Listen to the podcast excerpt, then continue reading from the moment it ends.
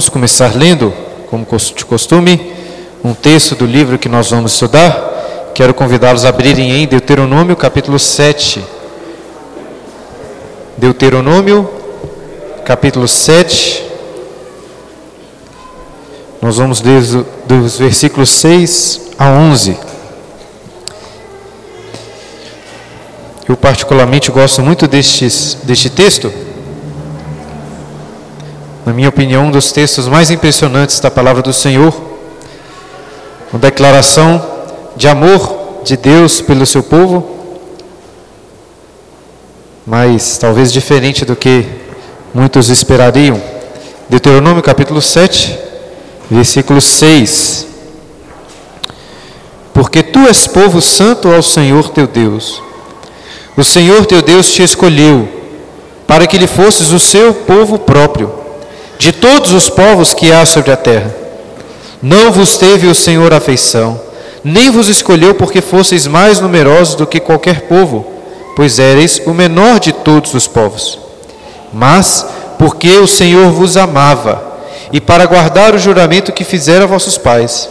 O Senhor vos tirou com mão poderosa e vos resgatou da casa da servidão, do poder de Faraó, rei do Egito.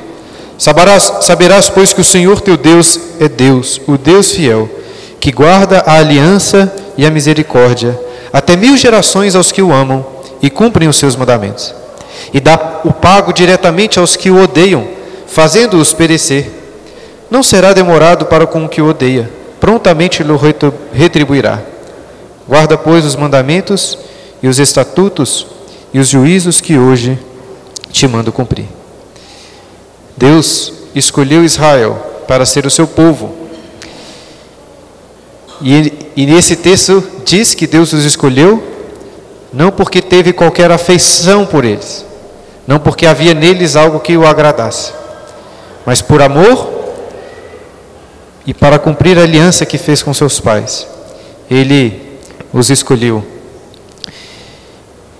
Irmãos, uma das, um dos principais assuntos e temas que tenho aprendido ao meditar neste livro de Deuteronômio é sobre o amor de Deus pelo seu povo.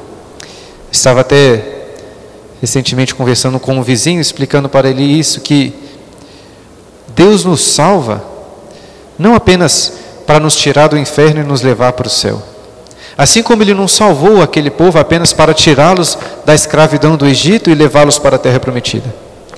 Deus nos salva para ter um relacionamento conosco, para ser o nosso Pai. E este é um relacionamento de amor, de comunhão. E o livro de Deuteronômio é sobre este, este amor. É uma renovação da aliança de amor que Deus faz com o seu povo. E é sobre isso que nós vamos estudar hoje. Mas antes, vamos fazer uma oração pedindo para Deus nos abençoar nesta aula. Pai querido, graças te damos, Senhor, por esse dia. E em especial te agradecemos, ó Pai, porque o Senhor, mesmo nós não merecendo, mesmo sendo nós teus inimigos, o Senhor nos amou. Nos escolheu para sermos o teu santo povo. Te agradecemos, ó Pai, por amor tão grande que possamos amá-lo assim como o Senhor nos amou. Porque o Senhor nos amou? amá-lo obedecendo os seus mandamentos e os seus estatutos. Em nome de Jesus. Amém. Deixe-me começar essa aula citando para vocês uma frase é, conhecida de uma, de uma comédia do William Shakespeare chamada A Tempestade, que diz assim: O que é passado é prólogo, e o que é futuro está em tuas mãos. O que é passado é prólogo. Foi isso que disse um dos personagens desta comédia chamada Antônio, duque de Milão, disse para Sebastião que era irmão do rei de Nápoles. Mas com essa frase, o que é passado é prólogo, Antônio estava querendo convencer, convencer Sebastião de tomar, de uma forma imprópria, o trono do seu irmão, o trono de Nápoles persuadindo Sebastião a não ficar muito preso ao passado, de enxergar o passado apenas como um prólogo e que agora ele estaria escrevendo o futuro, escrevendo a história. E essas frases, frases como essas de Shakespeare, né? O que é passado é prólogo. Elas são guardadas na memória exatamente porque em poucas palavras, elas condensam temas muito relevantes, profundos, que tratam sobre a existência humana. E um, e, uma, e um desses temas importantes é sobre como lidar com o passado. Qual que é a importância de você olhar para o passado quando está pensando sobre o que fazer no futuro?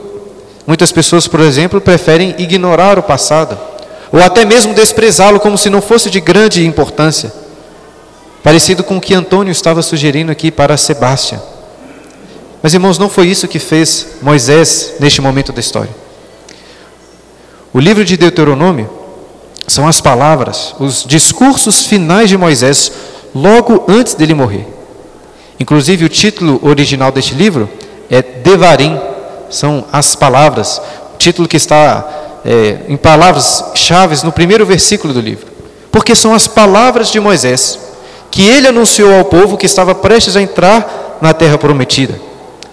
E este livro é como se fosse um sermão de despedida de Moisés, quase como se ele estivesse pregando em seu próprio funeral. E ele começa este sermão de despedida, exatamente lembrando aquela nova geração sobre o passado, lembrando os que Deus os livrou com poderosa mão do Egito, e que por 40 anos então eles viveram no deserto, e, e Moisés quer lembrá-los sobre o que aconteceu durante esse tempo no deserto. E logo no primeiro capítulo, olha aí, capítulo 1, versículo 19. Moisés relata que não foram 40 anos muito agradáveis. Olha só o que diz, capítulo 1, versículo 19. Então, partimos de Horeb e caminhamos por todo aquele grande e terrível deserto que vistes, pelo caminho da região montanhosa dos amorreus, como o Senhor nosso Deus nos ordenara, e chegamos a Cades Barneia, por todo aquele grande e terrível deserto. Mas apesar de grande e terrível, aprendemos já que não era para eles terem permanecido muito tempo neste deserto. Em pouco mais de um ano poderiam já ter conquistado e entrado na terra prometida. O que aconteceu, porém, que por causa da incredulidade, da desobediência deles, ficaram 40 anos no deserto, até que toda aquela geração que saiu do Egito, considerando aqueles maiores de 20 anos, morresse. E das últimas vezes tenho feito e desenhado aqui para os irmãos um mapa para que vocês entendam o que está acontecendo durante esse período. E até para situarmos quando e onde Moisés profere essas últimas palavras. Vou desenhar aqui novamente. Aqui estaria o mar Mediterrâneo. E esse quadro aqui do mapa, você deve imaginar o Egito, mais ou menos aqui onde está minha mão, para baixo aqui para cima a Europa e para lá a região da Ásia. E exatamente essa aqui é a região da terra de Canaã que Israel iria conquistar. Nós temos aqui o Mar da Galileia, esse aqui é o Rio Jordão, o Mar Morto, e aqui nós temos dois é, golfos que saem do Mar Vermelho, por onde eles atravessaram. E o que nós aprendemos até agora é o seguinte: o povo saiu do Egito, passaram por algum lugar aqui do Mar Vermelho, que nós não sabemos exatamente onde, mudar a cor aqui, e chegaram lá no Monte Sinai, que foi exatamente onde Deus revelou os seus mandamentos para o povo. E ali permaneceram por um ano, até, quer dizer, até o, até o final do primeiro ano, pois logo no início do segundo ano, após a, a primeira Páscoa que celebraram no deserto após a saída do Egito, eles saíram do Monte Sinai e foram até uma cidade que se chama Cádiz. E é exatamente dessa cidade, Cádiz, que o povo envia os espias para vigiar a terra prometida. Era para eles terem entrado de uma vez, logo no segundo ano, depois da saída do Egito. Mas por causa da rebelião, eles foram proibidos de entrar e ficaram pelo menos 38 anos nessa região desértica perto da cidade de Cádiz. E no último ano, então, no quadragésimo ano, eles decidem sair de Cádiz. Moisés tenta passar pela terra de Edom. O rei de Edom não permite que ele passe por lá, então ele tem que dar uma volta. Passa lá por baixo, até que eles cheguem aqui em cima, nas planícies de Moabe.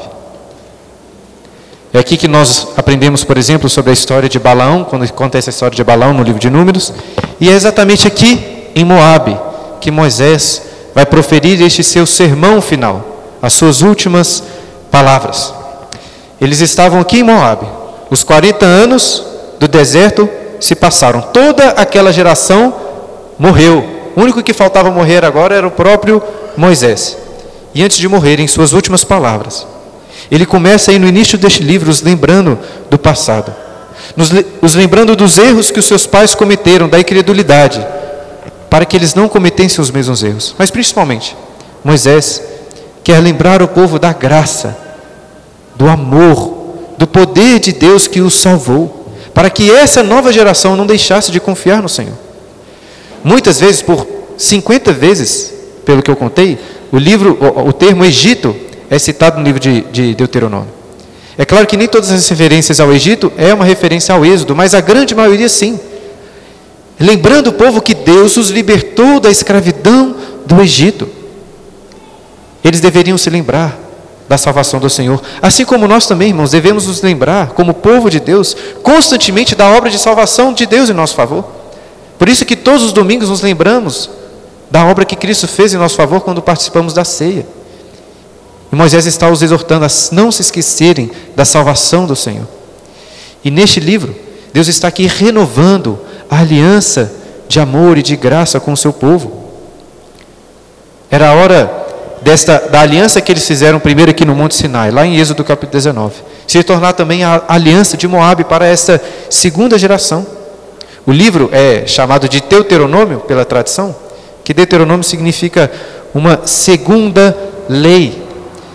Mas, a meu ver, o livro de Deuteronômio não é, não é simplesmente uma reafirmação da lei, uma segunda ou uma renovação da lei. É uma reafirmação da aliança que Deus fez com o seu povo, uma aliança de amor para com Deus, de Deus para com o seu povo. Os lembrando de que Deus os amou. E por causa disso, porque Ele os amou, eles deveriam amá-lo. E como deveriam amá-lo? Obedecendo os seus mandamentos.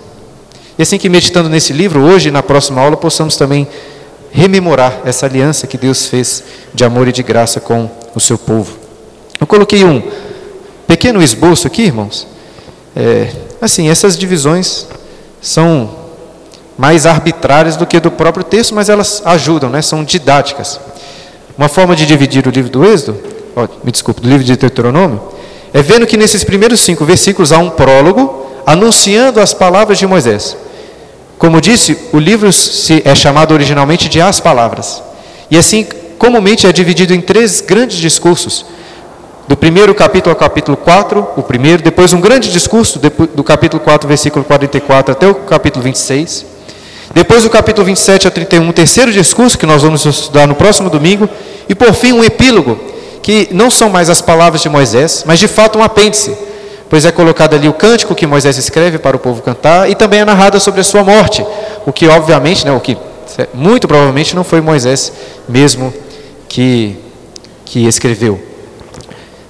Dessa maneira, quero convidá-los mais uma vez a terem as suas Bíblias abertas aí no livro de Deuteronômio para irmos passando por estes capítulos. Como disse, os primeiros cinco versículos anunciam esses discursos de Moisés. Olha aí, leia comigo, fazendo favor. Eu vou ler aqui, vocês acompanhem. Deuteronômio capítulo 1, versículos de 1 a 5.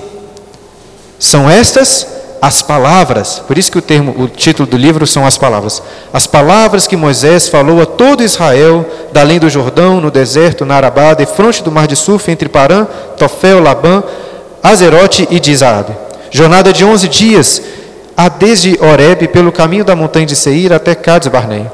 Sucedeu que no ano quadragésimo, olha aí, no quadragésimo ano, último ano, no primeiro dia do undécimo mês, falou Moisés aos filhos de Israel, segundo tudo o que o Senhor lhe mandara a respeito deles. Agora olha o versículo 5, mais uma vez situando onde ele estava falando, além do Jordão, na terra de Moabe, como mostrei para os irmãos ali. Encarregou Moisés de explicar esta lei, dizendo, e aí a partir do versículo 6, nós temos o primeiro discurso de Moisés. E este primeiro discurso, como coloquei aqui, irmãos, é uma espécie de sermão histórico, é uma teologia histórica que Moisés está fazendo. No primeiro capítulo, ele começa a recontar em resumo aquilo que o povo passou por esse tempo. Ele começa, na verdade, lembrando das promessas que foram feitas lá atrás para Abraão, Isaac e Jacó, de que aquela terra seria deles. E relembra de alguns eventos que eles passaram é, resumindo, mas também trazendo alguns elementos, alguns, alguns detalhes a mais. Ele fala, por exemplo, sobre a liderança, a nomeação dos auxiliares. Ele fala sobre os espias que foram enviados. Ele os lembra sobre a desobediência, a rebeldia de Israel e o castigo que sofreram de não poderem entrar na terra prometida, mas que ficariam 40 anos ali. E aí, nos capítulos 2 e 3, já é uma memória mais recente, vamos falar assim, pois são as jornadas e as guerras que eles travaram, que estavam já travando, estavam sendo vitoriosos. E o que esses dois capítulos, capítulo 2 e 3, mostram de uma forma mais clara, é que Deus era o Senhor da terra, é Deus que estava dando a eles algumas terras, inclusive algumas terras Deus falou assim: ó, essa terra vocês não vão atacar, porque essa eu dei para este povo, mas essa aqui você vai atacar. Mostrando nesses dois capítulos que é Deus quem é o Senhor de toda a terra, e Ele que estava dando. E também nesses capítulos Moisés fala sobre o seu sucessor, Josué, pois ele por desobediência também não entraria na terra, e coloca Josué como o seu sucessor por ordem do próprio Deus. E depois, irmãos, de lembrar então do passado nos primeiros três capítulos, o capítulo 4 é como se fosse uma aplicação desse sermão. Abra lá no capítulo 4. Olha o que Moisés diz aí, como aplicação dessa lembrança histórica nos versículos 1 e 2. Agora, pois, ó Israel, ouve os estatutos e os juízos que eu vos ensino, para os cumprides, para que vivais e entreis e possuais a terra que o Senhor, Deus de vossos pais, vos dá. Nada acrescentareis à palavra que vos mando, nem diminuireis dela, para que guardeis os mandamentos do Senhor vosso Deus, que eu vos mando. Ou seja, Moisés está aplicando essa lembrança histórica dizendo o seguinte: vocês devem olhar para trás, para que não caiam no mesmo erro de rebeldia dos nossos pais, mas confiem em Deus, cumpram os seus mandamentos, cumpram essas palavras e entrem na terra prometida. E o propósito de Deus para o povo, ao obedecer os seus mandamentos, é que eles servissem como exemplo, como luz para todos os outros povos. Olha o que ele diz aí, ainda no capítulo 4, agora nos versículos 6, de 6 a 8. Guardai-vos, guardai-os, pois, e cumpri-os. Aqui está falando dos mandamentos, né? Porque isso será a vossa sabedoria e o vosso entendimento perante os olhos dos povos, que ouvindo todos esses estatutos dirão: Certamente este grande povo é gente sábia e inteligente. Pois que grande nação há que tenha deuses tão chegados a si mesmo como o Senhor nosso Deus, todas as vezes que o invocamos? E que grande nação há que tenha estatutos e juízos tão justos como toda essa lei que eu hoje vos proponho? Ou seja, o propósito de Deus era fazer o seu nome conhecido através dessa nação de Israel. E este seria um povo conhecido não por ser um povo muito numeroso, com grandes riquezas, com grandes obras, com grandes exércitos, mas um povo conhecido por ter um grande Deus. E mais, por ter um Deus pessoal, um Pai. Leia novamente o versículo 7.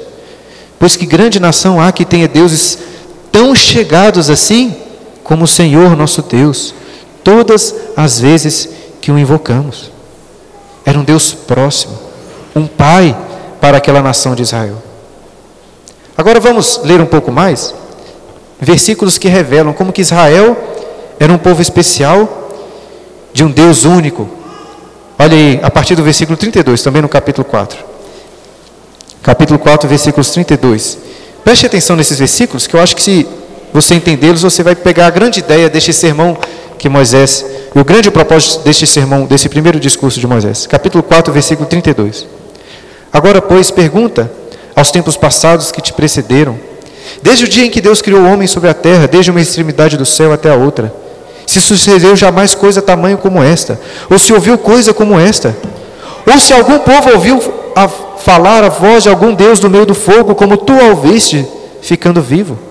Ou se um Deus intentou ir tomar para si um povo do meio de outro povo, com provas, e com sinais, e com milagres, e com peleja, e com mão poderosa, e com braço estendido, com grandes espantos, segundo tudo quanto o Senhor vosso Deus os fez no Egito, aos vossos olhos. A ti te foi mostrado que, para que soubesses que o Senhor é Deus, nenhum outro há, senão Ele. Do céu te fez ouvir a sua voz para te ensinar, e sobre a terra te mostrou o seu grande fogo, e do meio do fogo ouviste as suas palavras porquanto amou teus pais e escolheu a tua descendência depois deles, e te tirou do Egito, ele mesmo presente com a sua grande força, para lançar de diante de ti nações maiores e mais poderosas do que tu, para te introduzir na sua terra e te dar por herança, como hoje se vê. Por isso, hoje, saberás e refletirás no teu coração que só o Senhor é Deus, em cima no céu e embaixo na terra, nenhum outro há. Guarda, pois, os seus estatutos e os seus mandamentos, te ordeno hoje, para que te vá bem a ti e aos teus filhos depois de ti, para que prolongues os dias na terra que o Senhor teu Deus te dá para todo o sempre. O que esses versículos estão querendo mostrar, sem sombra de dúvidas? Que Deus é o único e verdadeiro Senhor de todo o universo, de tudo que foi criado. E que este Deus, que é o único Deus, escolheu Israel, aquele povo pequeno, para ser o seu filho. E como disse, e volto a falar, pois vejo que esse é um dos temas principais em Deuteronômio. Deus, irmãos, não os salvou do Egito, apenas querendo libertá-los daquela escravidão terrível e levá-los para uma terra boa. Deus os salvou para que eles fossem o seu povo, para que ele fosse o seu Deus e para fazer com eles essa aliança de amor. Assim como isso se aplica à igreja hoje, irmãos, Deus, como disse, volta a repetir. Deus não nos salvou apenas para perdoar os nossos pecados para nos tirar do inferno e nos levar para o céu. Ele nos salvou para ter conosco um relacionamento de amor. Ele não é apenas um libertador. Ele não é apenas um juiz que nos justifica. A Bíblia revela Deus como um pai que nos ama, um pai que nos liberta da escravidão do pecado, para que possamos ter comunhão com Ele em uma vida de obediência e de muita alegria. Mas sim, uma vida de obediência. Este tema da obediência é marcante no livro de Deuteronômio. Não sei se vocês que estavam lendo durante essa semana perceberam isso. Por dezenas de vezes, essa mesma ideia que é repetida: guarda, pois, os seus estatutos e os seus mandamentos, vocês devem obedecer a Deus. Mas você deve ter percebido também que essa não é uma obediência legalista, obedecer apenas por obedecer, mas é uma obediência em amor, porque Deus os amou, eles devem amar a Deus. E como vão amar a Deus? Obedecendo os seus mandamentos.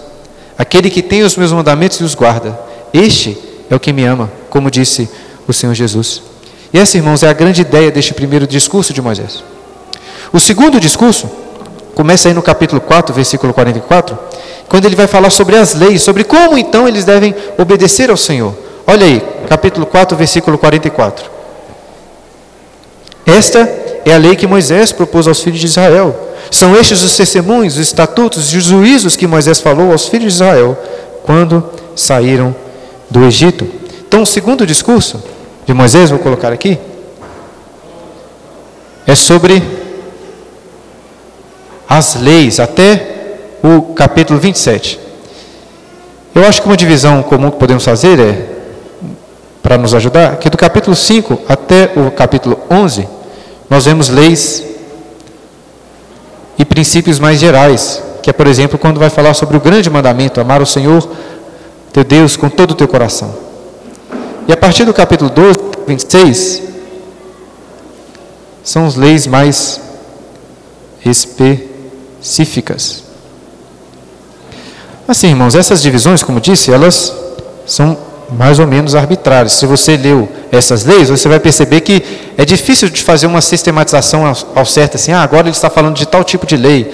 Né, os, quando você compara até com outros escritos antigos, outros códigos antigos de lei, você percebe que os autores do passado, eles não preocupavam tanto, igual às vezes a gente preocupa hoje, com ter um livro bem sistematizado, com os temas certinhos. Parece que Moisés, né, um autor bíblico, ainda que inspirado por Deus, também não tinha tanta essa preocupação de colocar as leis assim, bem divididinhas, certinhas, não. Mas essa é uma maneira que nos ajuda a compreender na, na dinâmica da, da aula aqui, né? Primeiro, então, logo no capítulo 5, Moisés, ao falar sobre as leis, assim como fez em Êxodo, ele começa com as principais de todas as leis. Ele começa falando sobre os dez mandamentos, as dez palavras.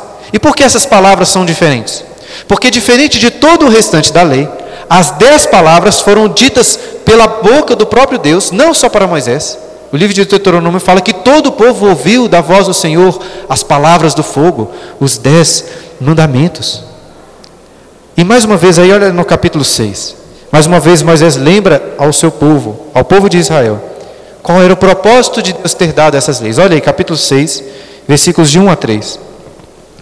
Estes, pois, são os mandamentos, os estatutos e os juízos que mandou o Senhor teu Deus que se te ensinassem, para que os cumprisses na terra e que passas a possuir, para que passas para a possuir. Para que temas ao Senhor teu Deus e guarde todos os seus estatutos e mandamentos que eu te ordeno, tu e teu filho e o filho de teu filho, todos os dias da tua vida, e que teus dias sejam prolongados.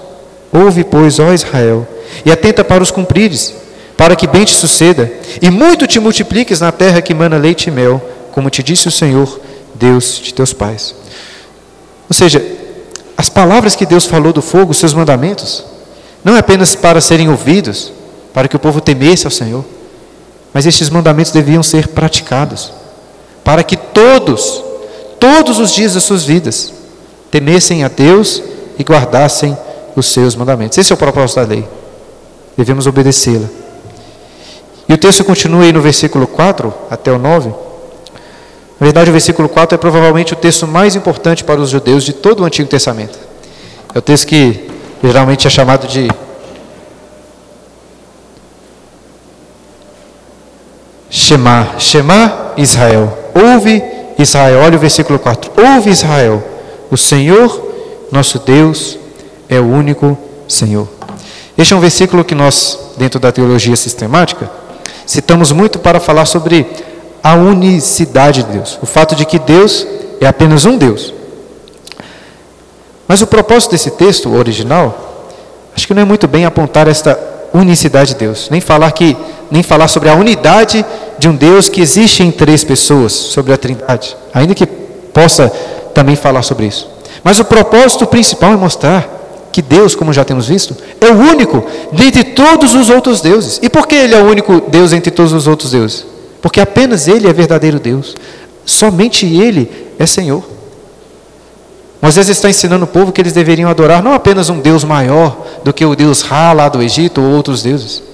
Eles deveriam adorar e amar o único Deus que existe, o único e verdadeiro Senhor. E eles deveriam amá-lo. Olha só, versículo 5. Versículo muito conhecido de todos, certamente. Amarás, pois, o Senhor teu Deus de todo o teu coração, de toda a tua alma e de toda a tua força, com todo o seu ser, seu coração, a sua alma, a sua força. O termo aqui em hebraico para força é termo meudo, que literalmente é tudo, assim. Ame a Deus com o seu tudo. Eu nem sei se a gente pode fazer tanto uma distinção entre alma, coração e força, a meu ver, aqui até são mais ideias repetitivas para enfatizar que você deve amar a Deus com tudo. Aquelas pessoas deveriam amar a Deus com todo o intelecto, com toda a vontade, com todos os desejos, com todos os seus sentimentos, todo o seu ser envolvido no amor ao Senhor. Tem uma passagem é, muito bela de João Calvino nas Institutas, que ele reflete bem essa ideia. Lá no, no livro Terceiro das Institutas, ele diz assim: prestem atenção. Ora, o Evangelho não é doutrina de língua, mas de vida. Não é aprendido apenas pelo intelecto e pela memória, mas é recebida quando possui toda a alma e acha, assento e guarda no afeto íntimo do coração. O Evangelho penetra nos mais profundos afetos do coração, arraiga-se na alma e afeta o homem por inteiro. A religião cristã é algo que não diz respeito apenas à nossa mente, a um conhecimento. A fé não é apenas conhecer a Deus, mas amá-lo com tudo que nós temos. E o versículo 6 continua dizendo: Essas palavras que hoje te ordeno estarão no teu coração. Este é o livro das palavras. E você deve guardar essas palavras no seu coração. Saber de cor. De coração. É, se você ainda não sabe os dez mandamentos de cor, as dez palavras, fique essa exortação da palavra de Deus. Você deve guardar essas palavras no teu coração. E o versículo 7 continua com a pedagogia dessas palavras, como devem ser ensinadas. Versículo 7, capítulo 6, 7. Tu as inculcarás a teus filhos e delas falarás, assentado em tua casa e andando pelo caminho, e ao deitar-te e ao levantar-te. Você deve inculcar na mente dos seus filhos as leis de Deus. É nós que somos pais. Qual que é o objetivo? Qual que é o seu objetivo como pai para os seus filhos? Que sejam bons filhos? que cresçam bem, que sejam bons profissionais, que tenham um bom casamento, que sejam bons maridos, que sejam boas esposas, bons pais, boas mães, que sejam pessoas de erudição, que conheçam, que trabalhem. A Bíblia nos ensina que, ainda que essas coisas sejam importantes, o que realmente importa é inculcar no coração, na mente dos nossos filhos, a lei do Senhor. A sua maior preocupação, pai e mãe, não deve ser se seu filho tem saúde, tem emprego, tem prosperidade, mas se ele ama a Deus e obedece os seus mandamentos. E para fazer isso, a Bíblia ensina o que você, como você deve ensiná-lo. E como ela fala?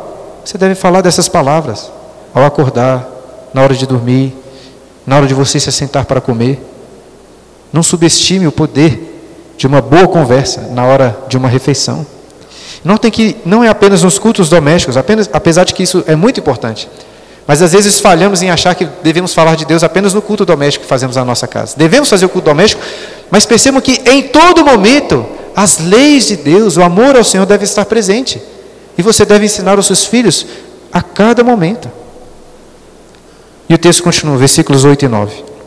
Também as atarás como sinal na tua mão e te serão por frontal entre os olhos e as escreverás nos umbrais de tua casa e nas tuas portas.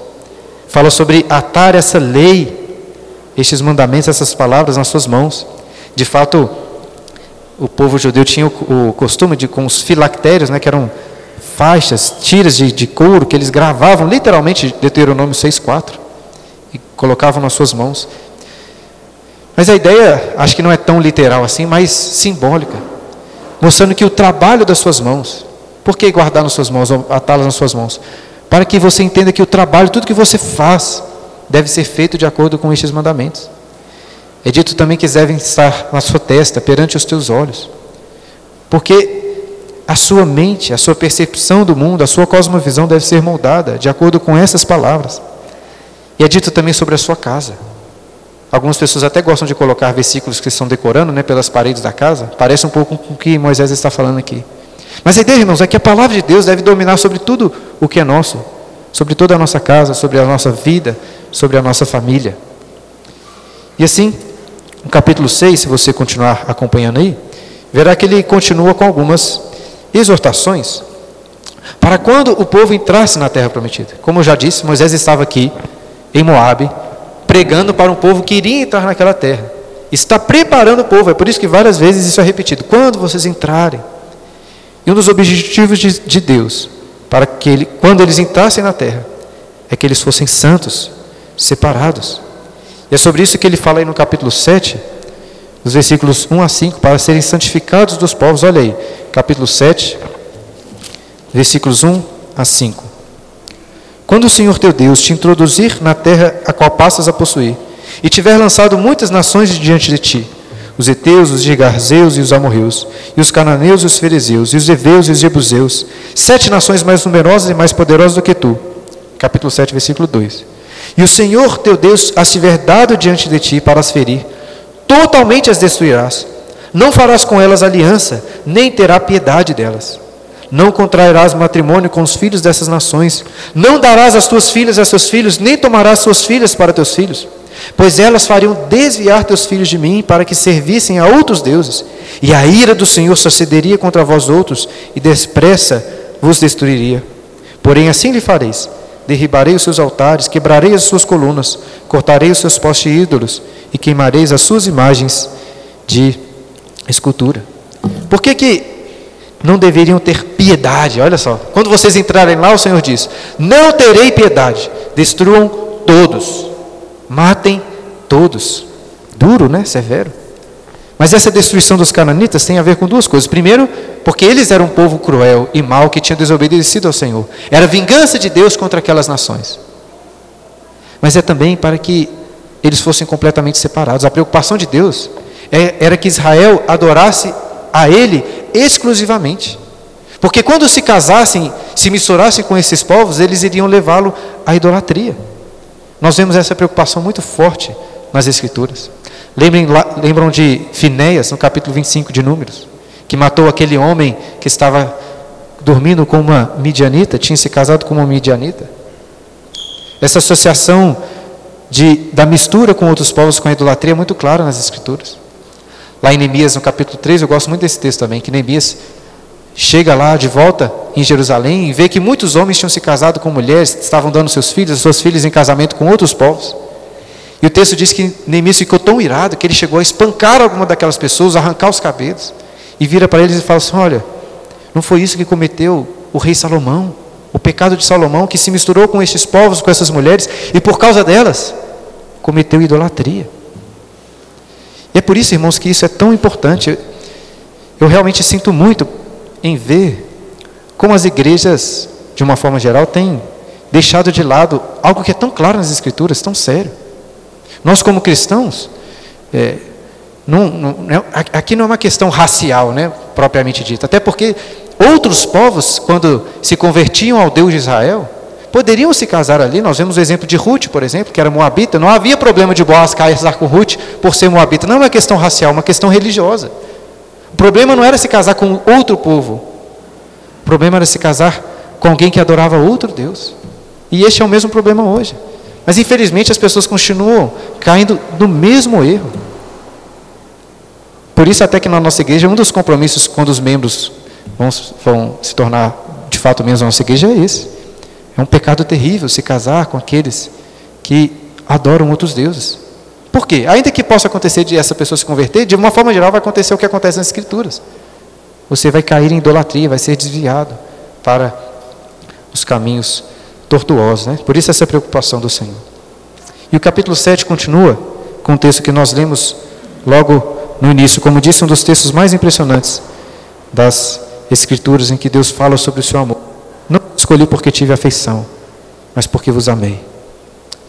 E assim, o capítulo 7 continua a partir do versículo 12, até o final do capítulo 8, falando sobre as bênçãos de Deus, se eles obedecessem os seus mandamentos. E Deus, em, em resumo, vai dizer para eles o seguinte, né, através de Moisés: Se vocês me obedecerem, eu vou os abençoar. Moisés, no capítulo 8, lembra a, a, ao povo sobre as bênçãos que Deus tinha dado a eles enquanto estavam no deserto. Deus os abençoou, deu a eles pão que caiu do céu, não deixava que as vestes deles, que as suas sandálias se desgastassem. E agora Deus irá os abençoar, dando para eles uma terra abençoada. E eles deveriam obedecer para continuar sendo abençoados por Deus. Olha, irmãos, isso é muito importante nessa distinção teológica em nossas mentes, para a nossa vida prática. Nós não obedecemos a Deus em primeiro lugar para merecermos as bênçãos dele. Antes mesmo de queremos obedecer a Deus, é Ele que nos abençoa. E o povo foi primeiro abençoado por Deus, amado por Deus, antes de fazerem qualquer obra de obediência. Mas aqui que está um discernimento importante. Por que Deus nos amou? Por que Ele nos abençoou? Agora devemos obedecê-lo. E a Bíblia, por muitas vezes, já falei isso várias vezes aqui na igreja também, por diversas vezes, a Bíblia incentiva que os cristãos que o povo de Deus o obedeça na expectativa de receberem recompensas. Não é errado você obedecer a Deus buscando de Deus galardão, recompensa e bênçãos. Não é, não é, não apenas não é errado, como é o certo. É o que a Bíblia nos ensina e incentiva a fazer. Portanto, Deus te amou. Você não obedece a Ele porque você vai merecer os céus, merecer a entrada nos céus, mas porque Ele te deu a salvação, você vai obedecê-lo. E deve ser incentivado à obediência esperando bênçãos, recompensas e galardões do Senhor. Não tem problema nenhum você obedecer a Deus esperando por recompensa. Na verdade, é o que a Bíblia nos ensina a fazer. Mas que fique claro, assim como ficou para o povo de Israel, eles não recebem bênçãos de Deus por merecimento. E para que o povo não caísse nesse erro de achar que era por causa da sua própria justiça que mereciam alguma coisa. Olha o que Moisés diz para eles aí no capítulo 9 para deixar muito claro. Gosto muito desse texto, capítulo 9, de versículos 1 a 7. Ouve Israel, tu passas hoje o Jordão para entrares a possuir nações maiores e mais fortes do que tu, cidades grandes e amuralhadas até os céus, povo grande e alto, filho dos anaquins que tu conheces e de que já ouvistes. Quem poderá resistir aos filhos de Anak? Olha só. Sabe, pois, hoje que o Senhor teu Deus é que passa diante de ti, é fogo que consome e os destruirá e os subjugará diante de ti. Assim os desapossarás e depressa os farás perecer, como te prometeu o Senhor. Quando, pois, o Senhor teu Deus estiver lançado diante de ti, não digas no teu coração, por causa da minha justiça é o que o Senhor me trouxe a essa terra para possuir. Porque pela maldade dessas gerações é que o Senhor as lança de diante de ti.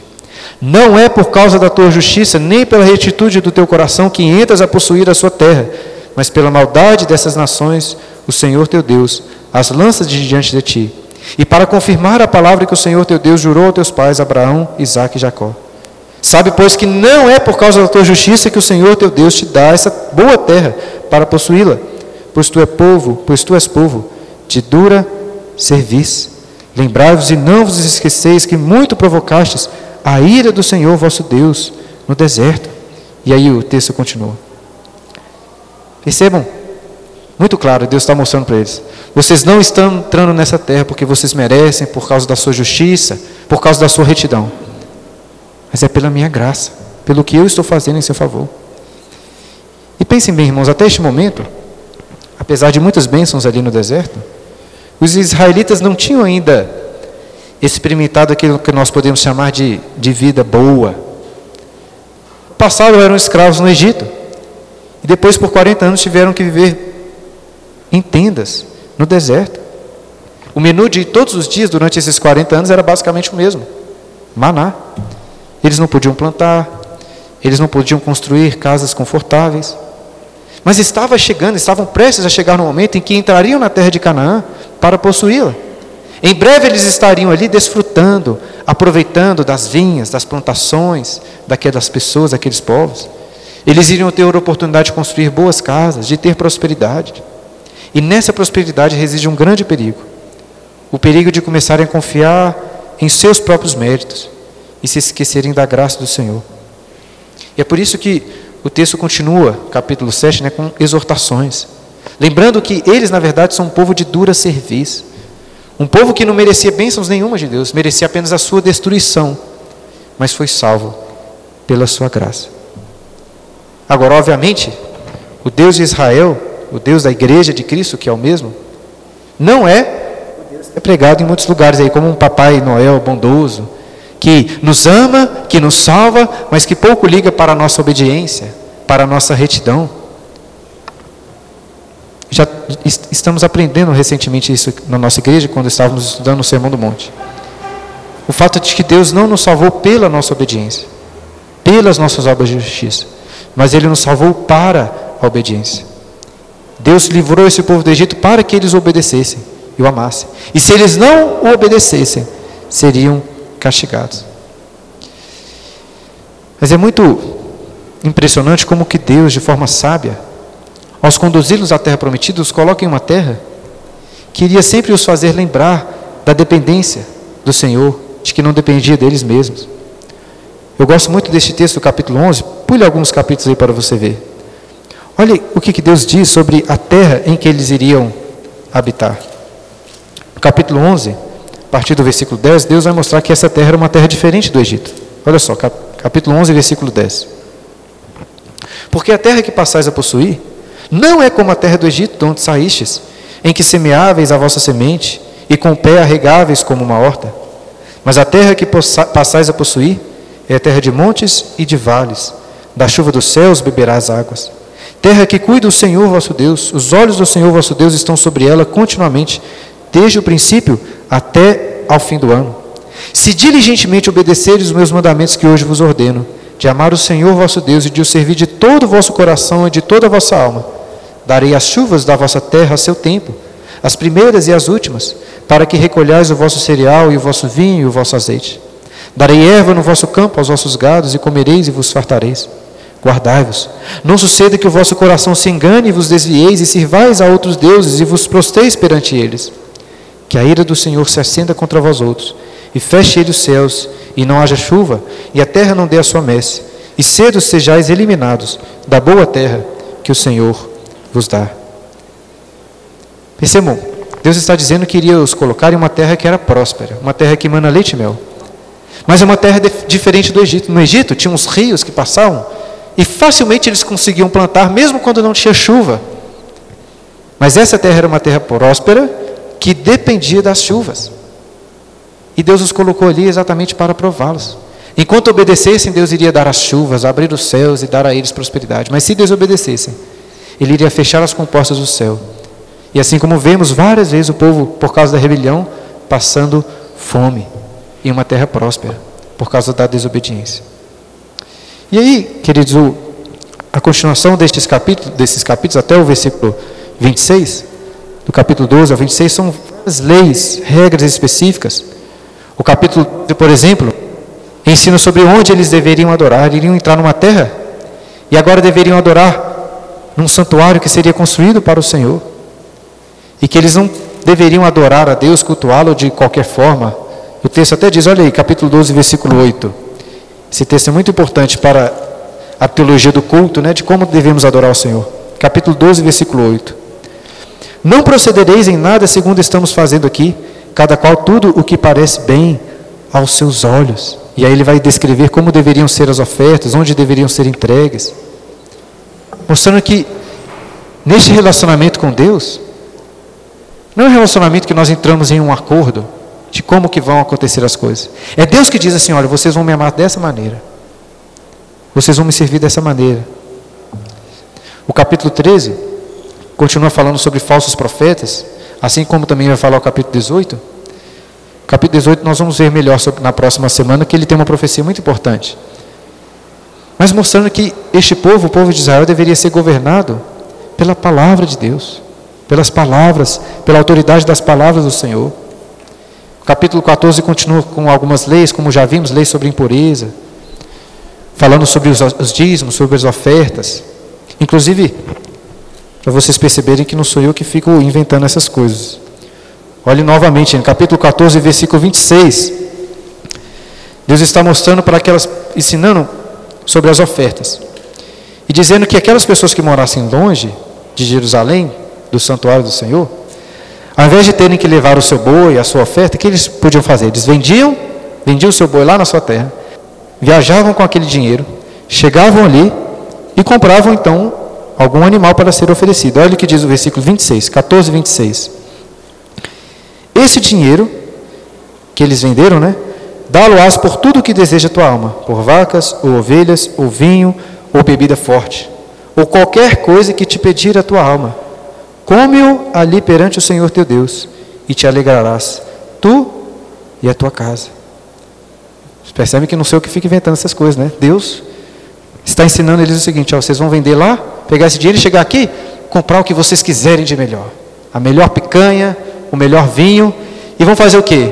Vão comer diante da minha presença e se alegrar diante da minha presença.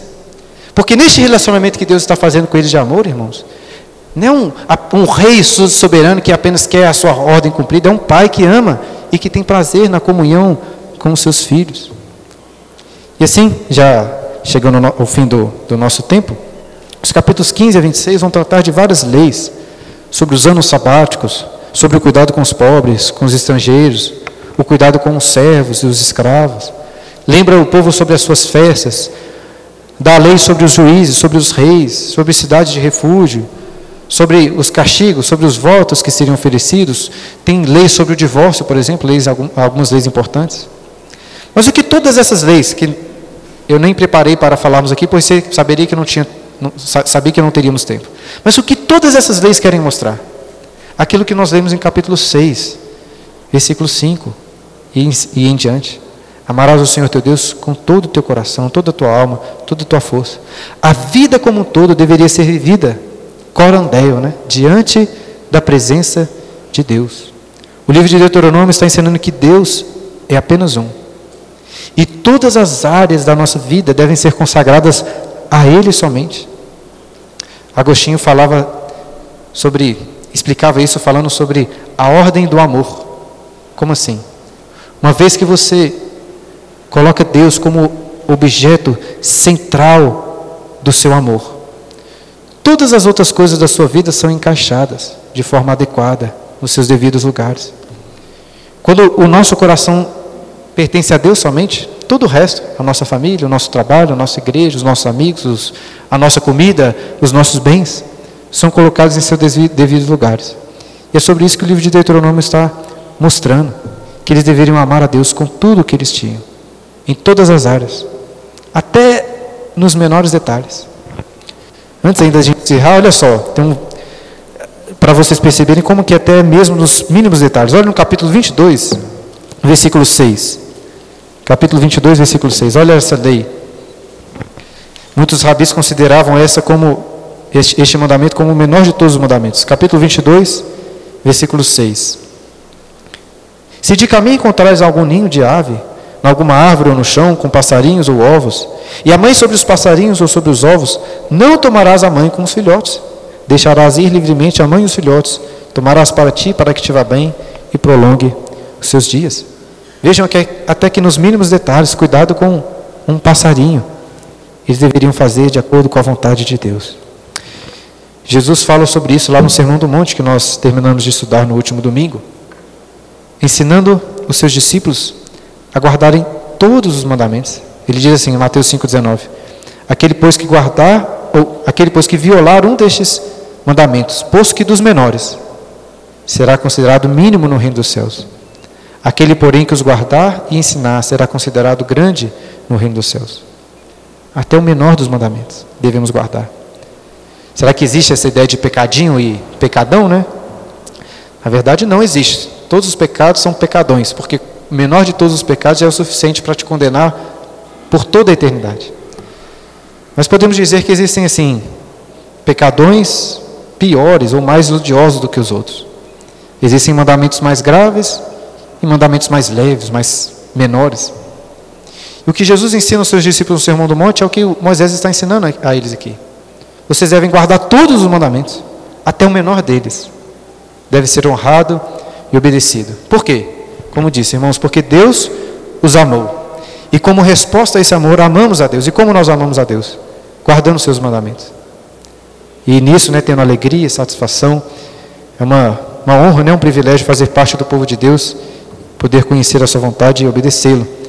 Creio que, em resumo, é sobre isso que o livro de Deuteronômio nos ensina. Tendo feito este resumo, pelo menos uma primeira parte, deu o nosso tempo aí, 11 e 2. Passei dois minutos. Vocês vão ter apenas oito minutos para perguntas e respostas. Viu, Herbert? Só oito minutos. Mais alguém? Quer tirar alguma dúvida? Perguntar algo sobre o livro de Deuteronômio? O Lucas está com, com um microfone ali atrás? O diácono Lucas. Alguém tiver alguma dúvida sobre isso que nós estudamos hoje? Alguém gostaria de fazer uma pergunta? Dou preferência primeiramente para perguntas e dúvidas. Alguém gostaria de perguntar alguma coisa sobre Deuteronômio? Não? Não, Elvis? Te constrangi, né? Não, é. Beleza. A Rosana antes perguntava muito, né, Rosana? O que aconteceu com você? Fiquei fazendo bullying parou, né? A Luciana, a Luciana gosta de fazer perguntas também. Fica à vontade, Luciana, pode perguntar. Capítulo 16, versículo 6. A Páscoa só será comida em Jerusalém. 16, 6? É. Ah, pode falar, qual que é a... É, a Páscoa só seria comida em Jerusalém?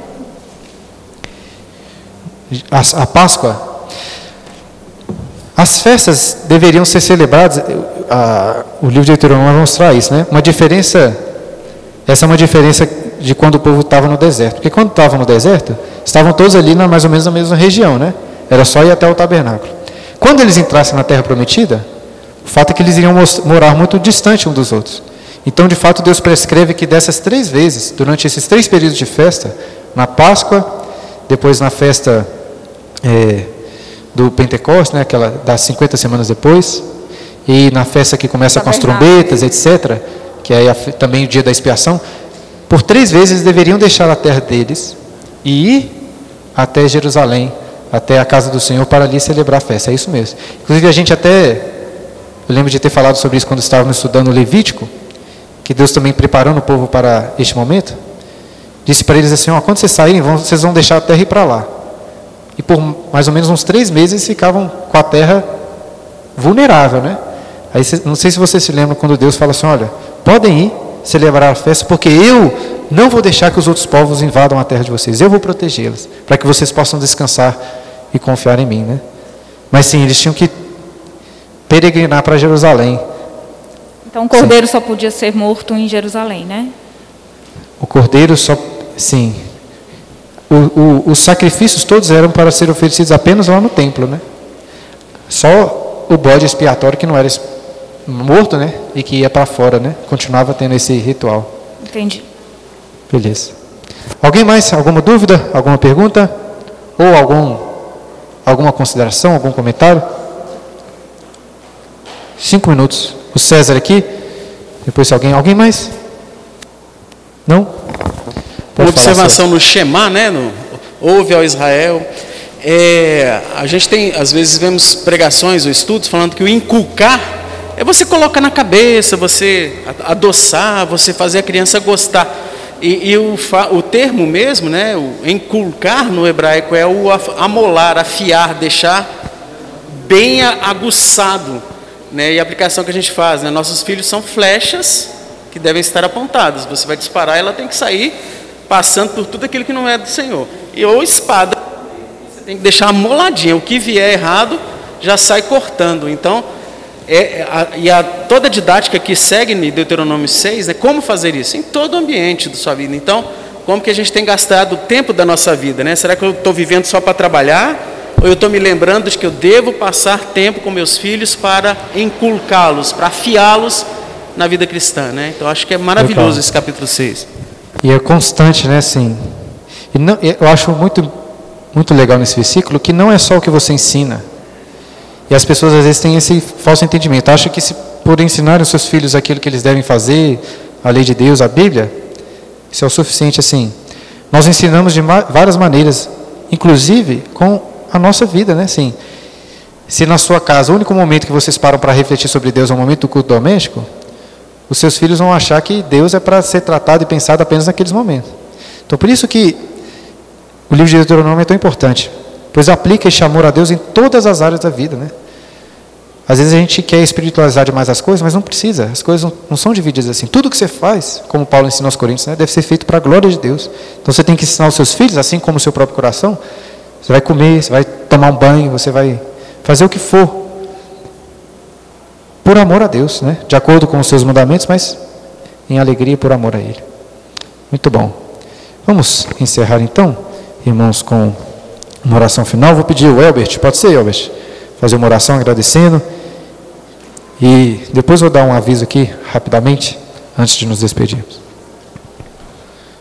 Oremos. Pai Santo, Pai querido, no nome de Jesus oramos a Ti, agradecendo, porque nesse dia meditamos, ó oh Deus, sobre a repetição da lei do Senhor, e na qual ouvimos que é nosso dever, ó oh Deus, ler, aprender e inculcar em nossos filhos, ó Deus, a respeito dessa lei.